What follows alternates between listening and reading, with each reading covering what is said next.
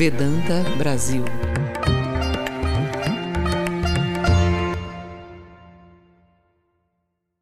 Namastê.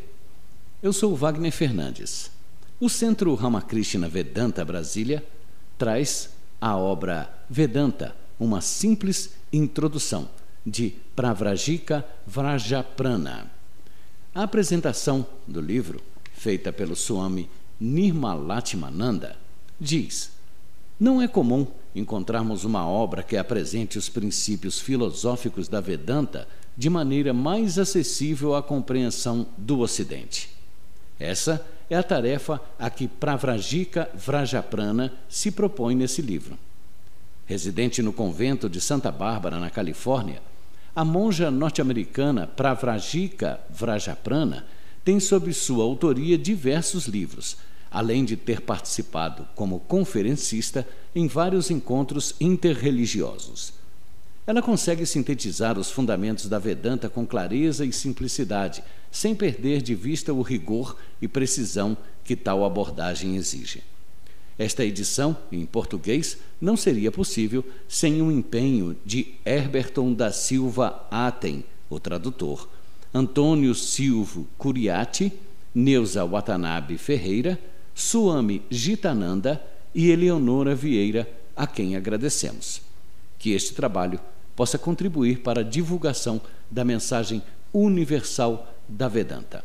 Estas foram as palavras de Swami Nirmalatmananda na edição de abril de 2016 de Vedanta, uma simples introdução. Uma perspectiva.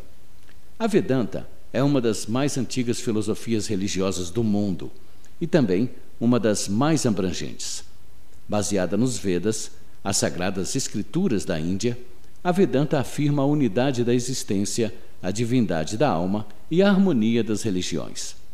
Ela é a base filosófica do hinduísmo, mas, enquanto o hinduísmo inclui aspectos da cultura hindu, a Vedanta tem aplicação universal, sendo igualmente relevante para todos os países, todas as culturas e todos os âmbitos religiosos. Um exame da palavra Vedanta é revelador. Vedanta é uma combinação de dois termos: Veda que significa conhecimento, e anta, que significa a conclusão de ou a meta de.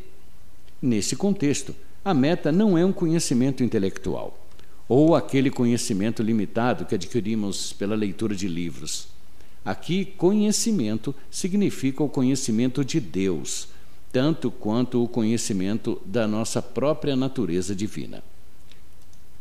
A Vedanta é, portanto, a busca pelo autoconhecimento e a busca por Deus. Contudo, o que designamos ao usar a palavra Deus? De acordo com a Vedanta, Deus é infinita existência, infinita consciência e infinita felicidade.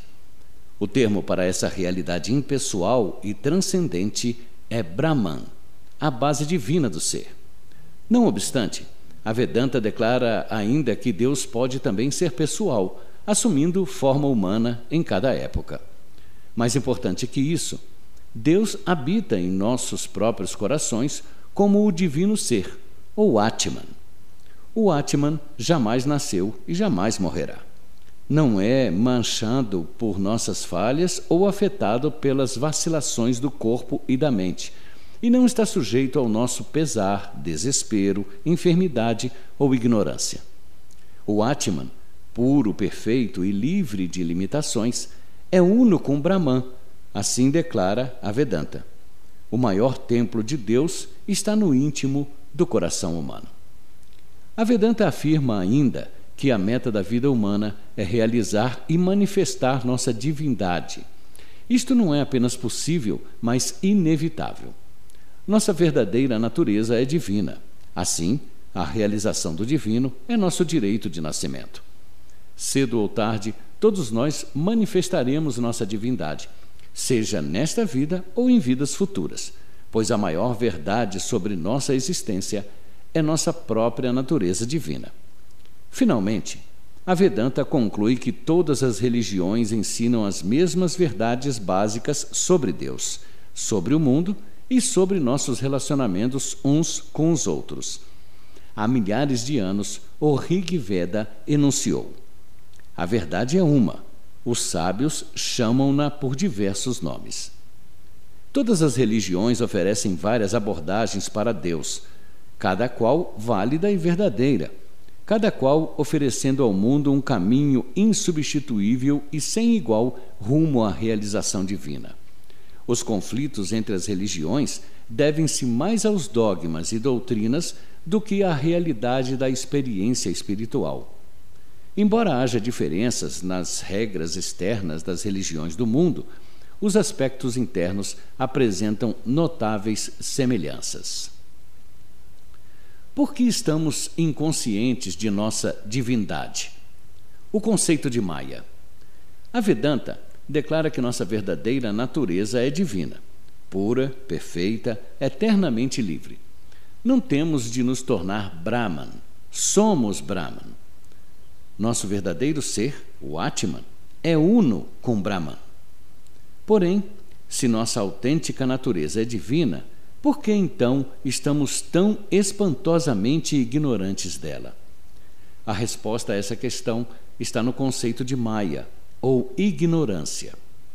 Maya é o véu que encobre nossa real natureza e a real natureza do mundo ao nosso redor. Maya é fundamentalmente inescrutável. Não sabemos por que existe ou quando começou. O que sabemos de fato é que, como toda outra forma de ignorância, Maya deixa de existir com o despertar do conhecimento, o conhecimento de nossa própria essência divina. Brahman é a verdade real sobre nossa existência. Em Brahman vivemos, movemos-nos e temos o nosso ser. Tudo isto é, em verdade, Brahman. Assim declaram os Upanishads, as escrituras que formam uma filosofia Vedanta. O mundo mutável que observamos ao nosso redor pode ser comparado às imagens móveis em uma tela de cinema. Sem aquela invariável tela fixa no fundo, não poderia haver cinema algum. De modo semelhante, aquele imutável Brahman, o substrato da existência, é como o pano de fundo para este mundo evanescente, conferindo a ele sua realidade. Contudo, para nós, essa realidade é condicionada pelo tempo, espaço e causalidade, a lei de causa e efeito. Nossa visão da realidade se obscurece ainda mais por uma falsa identificação. Identificamos-nos com o corpo, com a mente e com o ego, mais do que com o Atman, o ser divino. Essa falsa percepção primordial gera mais ignorância e sofrimento, em um efeito dominó. Ao nos identificarmos com o complexo corpo-mente, tememos a enfermidade, a velhice e a morte. Ao nos identificarmos com o ego, sofremos com a ira, com o ódio e com centenas de outras misérias. Ainda assim, nada disso afeta nossa verdadeira essência, o Atman. Maya pode ser comparada a nuvens que encobrem o sol. Ele permanece no céu, mas densas nuvens o escondem e nos impedem de vê-lo. Quando as nuvens se dispersam, tornamo-nos conscientes de que o sol estava lá todo o tempo. Nossas nuvens, Maia na forma de egoísmo, ódio, ganância, luxúria, ira e ambição, são afastadas ao meditarmos em nossa verdadeira natureza, ao praticarmos ações inegoístas e quando pensamos e agimos firmemente de modo a manifestar nossa real natureza, por meio de virtudes como veracidade, da pureza, do contentamento, do autocontrole e da abstinência. Essa purificação mental carrega para longe as nuvens de Maia e permite que a nossa essência divina brilhe. Shankara, o grande sábio filósofo da Índia do século VII, usou o exemplo da corda e da serpente para ilustrar o conceito de Maia. Caminhando por uma estrada escura, o homem vê uma serpente. Seu coração se alarma, seu pulso se acelera. Porém, ao examinar mais de perto, percebe que a serpente nada mais é do que um pedaço de corda enrolada. Uma vez que a ilusão se desfaz, a cobra desaparece para sempre. Similarmente, caminhando pela estrada escura da ignorância, vemos-nos como criaturas mortais, e à nossa volta vemos o universo de nome e forma, o universo condicionado por tempo, espaço e causalidade. Ficamos então conscientes de nossas limitações, apegos e sofrimentos. Porém, ao examinar melhor, tanto a criatura mortal quanto o universo revelam-se como Brahman. Uma vez que a ilusão se desfaz, a nossa mortalidade e também o universo desaparecem para sempre. Vemos então Brahman existindo em todas as partes e em tudo. Vedanta Brasil